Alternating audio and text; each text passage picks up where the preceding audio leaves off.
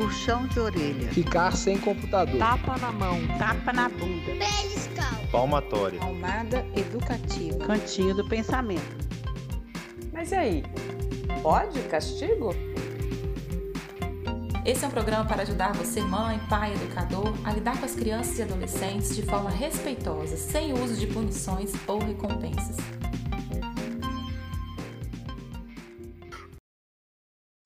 Oi, Nina! Oi, mana! A nossa pílula anticastigo de hoje são as consequências naturais. Sim, consequência natural é aquilo que acontece naturalmente, né? E, e a grande diferença da consequência natural para outras consequências é que não tem uma intervenção do adulto, né? Alguns exemplos: a criança ela sai na chuva, ela molha. Se ela não quer comer, não quer almoçar, ela vai ficar com fome. Ela não quer levar a blusa de frio para a escola, né? Se o clima não estiver bom, ela vai passar frio. Então, são coisas que acontecem naturalmente sem a intervenção de um adulto.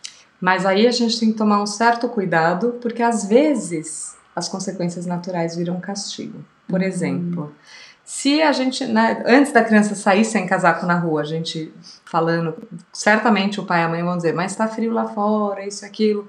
E tem toda uma questão de, eu, eu sou muito friorenta e a minha filha não é, mas vamos lá.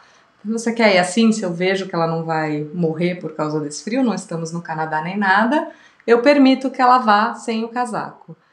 E aí, na hora que ela fala, mamãe, tô com frio, se eu dou um sermão e falo, bem feito, eu te avisei, agora aguenta, bibibi, bababó, eu tô adicionando a esse processo culpa, vergonha, dor, a essa experiência. E aí, essa experiência passa a não ser mais simplesmente a consequência natural e passa a ser interpretada pra, por ela como um castigo, Sim. né? Se deu mal. Exatamente. e é importante que, para que elas aprendam com esse processo da consequência natural, né, elas porque isso já acontece, ela vai perceber que ela talvez fez uma escolha que não foi ideal, que não foi adequada.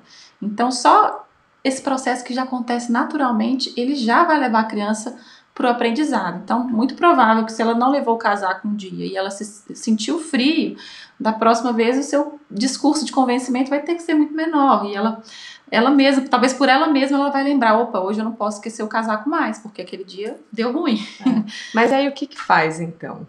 Na hora que ela falar, mamãe, eu tô com frio, a gente tem que acolher e falar: nossa, filha, eu sinto muito que você esteja sentindo frio. É, será que se você sentar mais pra cá, tá batendo nos ventos? É, o que, que a gente pode fazer agora para melhorar a sua situação? Né? Sim. Acolher e, e encorajar ela de que ela vai passar e vai sobreviver a essa experiência e que a gente está ali para ajudar. E agora, o outro erro que vem combinado é, é o resgate, né? Mamãe, eu tô com frio, viu? Eu te avisei, não sei o que. Então, ainda bem que eu trouxe o seu casaco. Exatamente. Quem não faz, né? A mãe não dá conta, o pai não dá conta de permitir que ele vivencie. E tudo bem também, mas a gente está impedindo que ele vá aprender com essa experiência. Né? Porque Então, ele sabe sempre que ele vai ter alguém lá para salvar ele dessas situações. Então, ele não vivencia a consequência natural de verdade e não aprende é, com isso, com o processo, E, né? e é importante lembrar também que não é toda consequência natural que ela é aceitável ou suportável. Por exemplo, a minha menininha de dois anos, quase dois, ela quer pôr o dedo na tomada. Então, não vou deixar ela tomar o choque para ela saber que o choque é porque existe um risco envolvido, né? Ele está subindo, então a consequência natural vai ser cair quebrar. Não.